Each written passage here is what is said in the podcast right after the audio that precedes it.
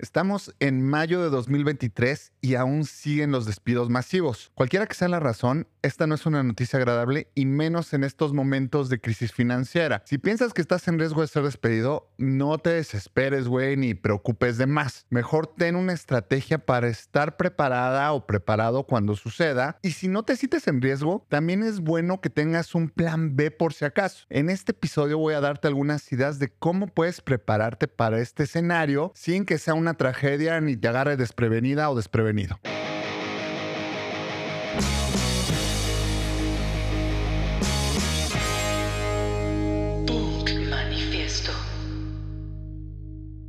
Todos los días entro a LinkedIn y me encuentro con personas que han sido despedidas por las razones que ya conocemos. La recesión, la llegada de la inteligencia artificial, la falta de clientes y la reducción de colaboradores como estrategia de supervivencia de algunas empresas. Sea cual sea la razón, es un momento bien incómodo bien molesto y de mucha incertidumbre para la persona que sale de la compañía y por ende tiende a convertirse en un hito negativo en nuestra vida laboral, o eso creemos, pero no es tan así. Salvo que hayas cometido una infracción fuerte que amerite un despido inmediato, como puede ser acosar a alguien, robarte algo o hacer un fraude, faltarle respeto a una compañera o un compañero o cualquier cosa de ese tenor, cosas que por supuesto te ponen en esta situación de forma justificada, pero si fue por una razón meramente financiera por parte de la empresa, entonces no va a perjudicar tu currículum. Es más, te diría que en este momento las personas de reclutamiento y de recursos humanos están viéndolo como algo normal. Y de hecho en muchas agencias tienen esta estrategia de estar acogiendo a las personas que han salido de empresas parecidas porque saben las razones por las cuales están siendo despedidos. Entonces, que no te preocupe más de la cuenta. El primer paso es entender por qué crees que puedes ser despedida o despedido. La empresa está en crisis, iniciaron el año con mensajes preocupantes sobre las finanzas, tuvieron una oleada de despidos hace unos meses y la situación no ha mejorado, tu líder está bajando a personas de proyectos tratando de optimizar los recursos. ¿Por qué crees que eres de las personas que saldrían si hay una ola de despidos masivos o si están eligiendo a ciertas personas por algunas razones? Entonces, una vez que ya tienes claro las razones por las cuales podrías salir de la empresa, entonces deja de preocuparte, güey, y espera a que suceda.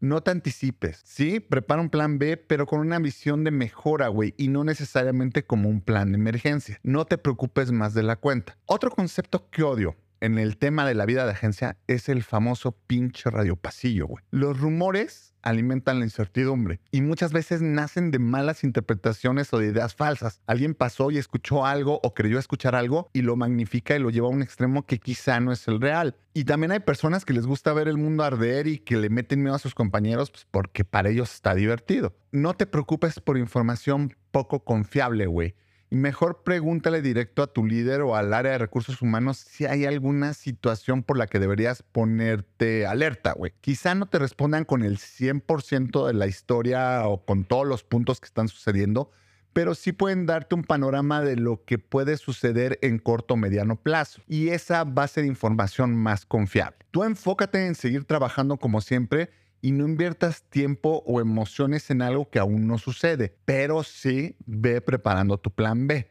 ¿Cómo preparar este plan B? Actualiza tu currículum, tu book y tu reel. Retoma los contactos con personas clave que en algún momento pueden ayudarte a encontrar un nuevo puesto de trabajo. Actualiza tu perfil de LinkedIn y si piensas que es el momento de abrirte a nuevas opciones, sea o no por despido, pon tu estatus como en busca de trabajo ten un plan de gastos. Ojalá te salga una oportunidad pronto, pero estamos en un momento de recesión y puede tardar. Calcula el monto de tu liquidación y ve cómo puedes administrarla en los siguientes meses de forma eficiente. Más adelante te voy a platicar cómo puedes hacer este cálculo. Si tienes un contador, pide ayuda con este tema porque hay algunas leyes que tienen áreas grises porque han cambiado un poco y los financieros están aprovechando para reducir el monto de los finiquitos. No te enojes con ellos, güey, es su chamba y tienes que estar preparado o preparada para negociar y para argumentar con ellos. De igual manera, si no tienes muy claro y te preocupan algunas prácticas de la empresa que hayas visto en estas situaciones, contacta a un abogado para cualquier cosa. El abogado y el contador son imprescindibles tenerlos aunque sean como cuates, güey. A lo mejor nunca los utilizas porque entiendes bien cómo manejar tus finanzas o tus impuestos, pero pero siempre es bueno tener a estas dos personas cerca o tener contactos por cualquier cosa. Y finalmente empieza a buscar oportunidades de forma discreta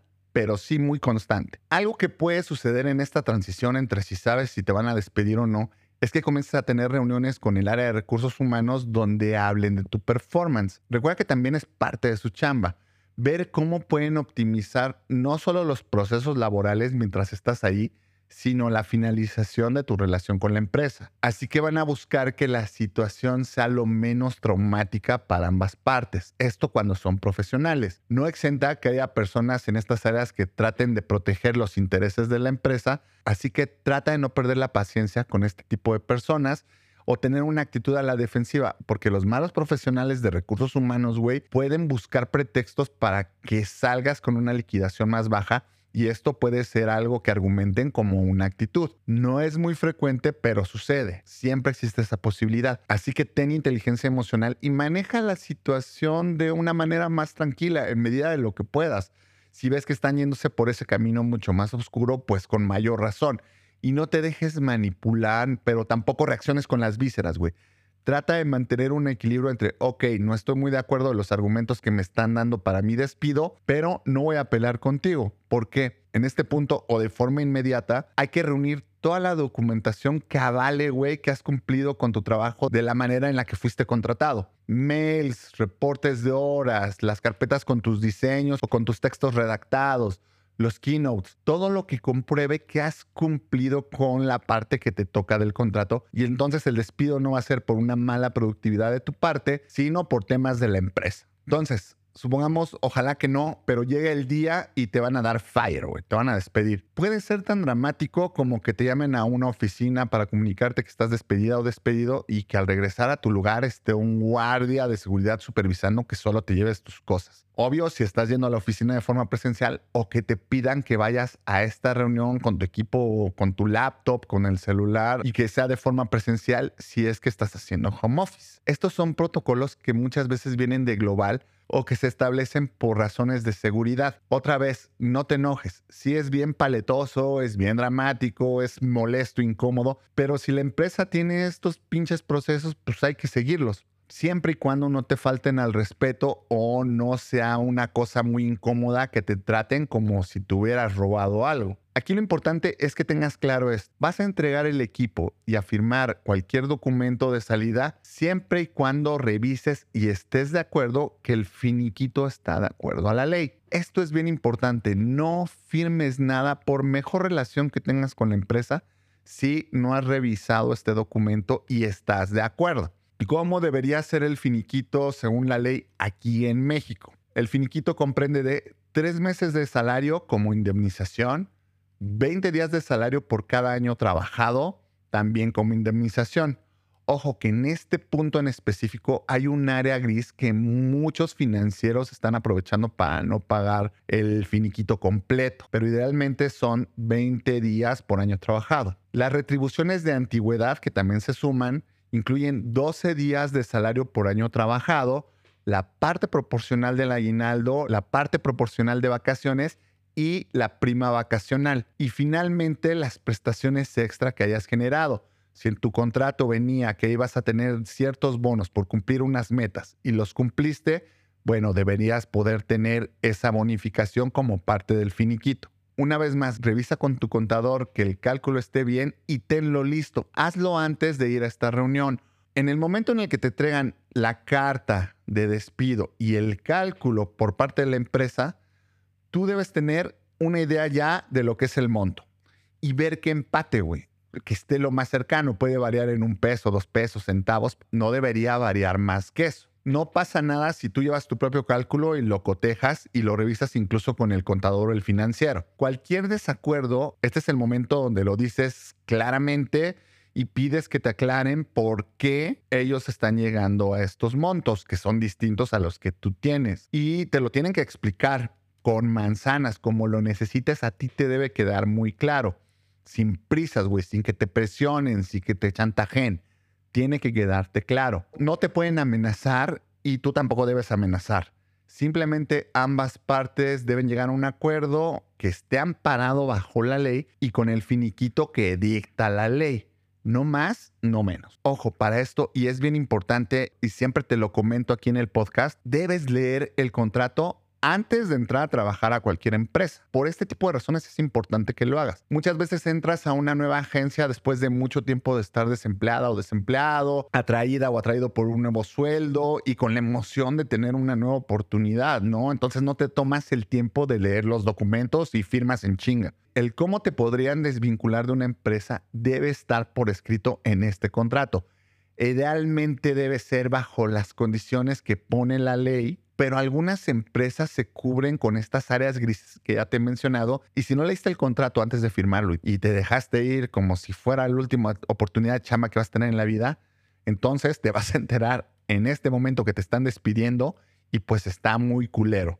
Ahora, si no estás de acuerdo y quedan de revisarlo después porque ahorita traen prisa o por cualquier razón y pues igual te llamaron y ya estás ahí y ya vas a recoger tus cosas, no firmes nada y deja por escrito a través de un mail la situación que están viviendo para que haya evidencia que vas a dejar de asistir a la oficina o vas a dejar de conectarte o vas a dejar de trabajar en los proyectos porque ellos te están despidiendo, pero que no has firmado aún porque no estás de acuerdo en los términos. Si lo dejas pasar, güey, te vale madres, pasan los días y no hay un documento que compruebe esta situación, si son abusivos, van a dejar que pase y pase el tiempo y pueden despedirte por ausencia no justificada. Y bye, te vas sin finiquito. Entonces, trata de documentar todo este proceso, aunque no estén de acuerdo en ese momento. Ok, te voy a mandar un mail donde estamos haciendo esto. Todo siempre amablemente, en buena onda, pero sí siendo muy firme que no estás de acuerdo y que vas a esperar esta resolución, pero dejando en claro que ellos son los que te están despidiendo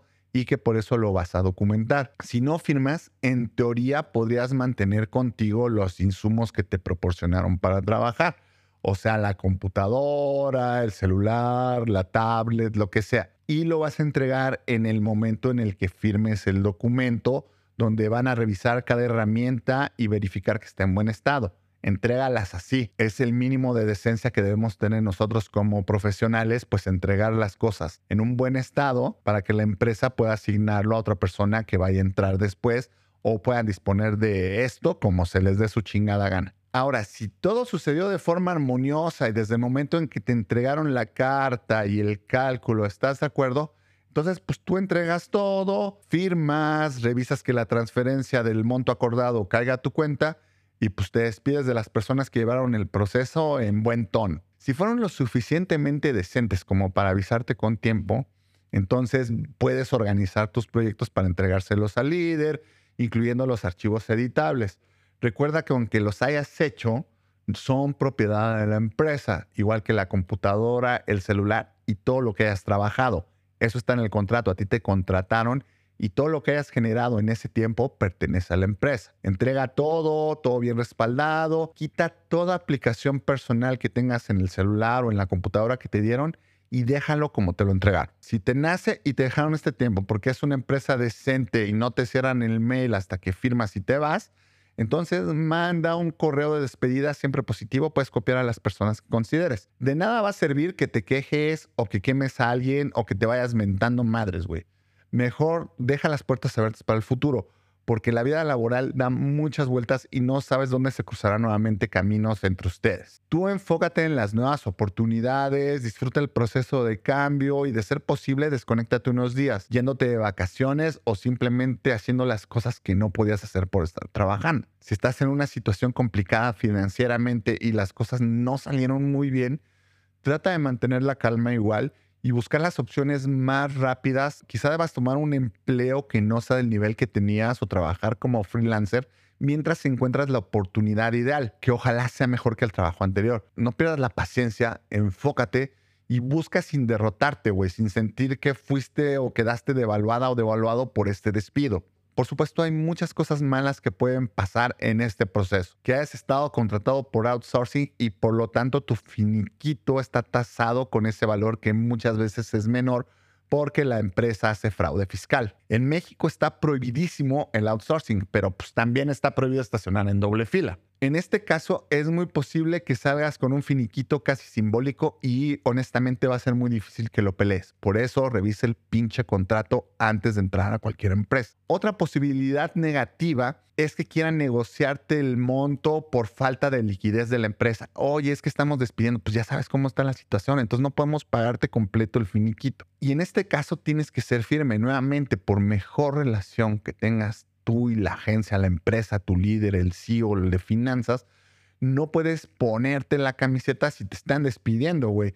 Así que recomiendo que no cedas, les digas, puta, te entiendo, pero yo necesito mi liquidación completa porque aún no encuentro un trabajo y me va a llevar un tiempo. Mismo caso si te dan el aviso con cierto tiempo de anticipación, quien no te han confirmado que puede ser despedido, pero te dicen que hay un riesgo y entonces te piden, oye, pero sabes que todavía no empieces a buscar trabajo ni cambies tu estado en LinkedIn para que no se enteren personas fuera de la empresa o los clientes. Y pues no, güey. Lamentablemente para ellos, tú tienes que ver por ti tus intereses. Y sí, sé discreto, sé discreta, pero no te quedes esperando hasta que la empresa te autorice a tener un plan B que no mamen, güey, tú eres quien va a salir de la empresa y quien tiene que resolver los temas financieros que vienen. Así que no dejes que caigan en chantaje. Y finalmente, ten fe, güey. Sé que suena raro que un ateo te lo diga, hasta yo me siento raro diciéndotelo, pero no pierdas la fe hay muchas empresas que están quebrando o que están reduciendo los equipos al mínimo, pero hay muchas otras que lo hicieron bien y que en este momento están creciendo y están aprovechando este momento para contratar profesionales. Trabajo hay, trabajo va a haber. Así que piensa en esta salida como una oportunidad para encontrar el lugar perfecto para ti,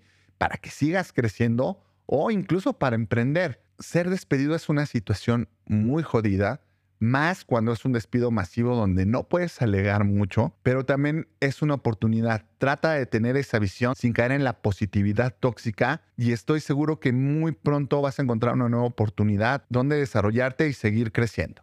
Espero que este episodio te haya sido muy útil. Espero que no necesites esta información en corto plazo, pero siempre es bueno saberlo porque a veces nadie te explica. Todo el mundo te dice cómo trabajar, pero nadie te dice cómo reaccionar o cómo puedes manejarte en un despido. Entonces, Espero que te sea útil. Muchas gracias por escuchar este episodio. No olvides suscribirte en la plataforma de streaming de audio donde estás escuchando este podcast o si lo estás viendo a través de YouTube, pues compártelo, dale like, suscríbete y todo lo chido con lo que puedas apoyar a este podcast. No olvides seguirme en redes sociales. Me puedes encontrar en TikTok, en LinkedIn, en Instagram y en YouTube como arroba Dan Fierro, Dan con doble N. Sigamos la conversación por ahí. Cuéntame si has estado en esta situación, si has visto compas que están viviendo este proceso y tírales paro compartiéndoles este episodio porque quizá les sea útil si están en este proceso o están en riesgo. Muchas gracias nuevamente por escuchar este podcast y nos vemos el próximo martes.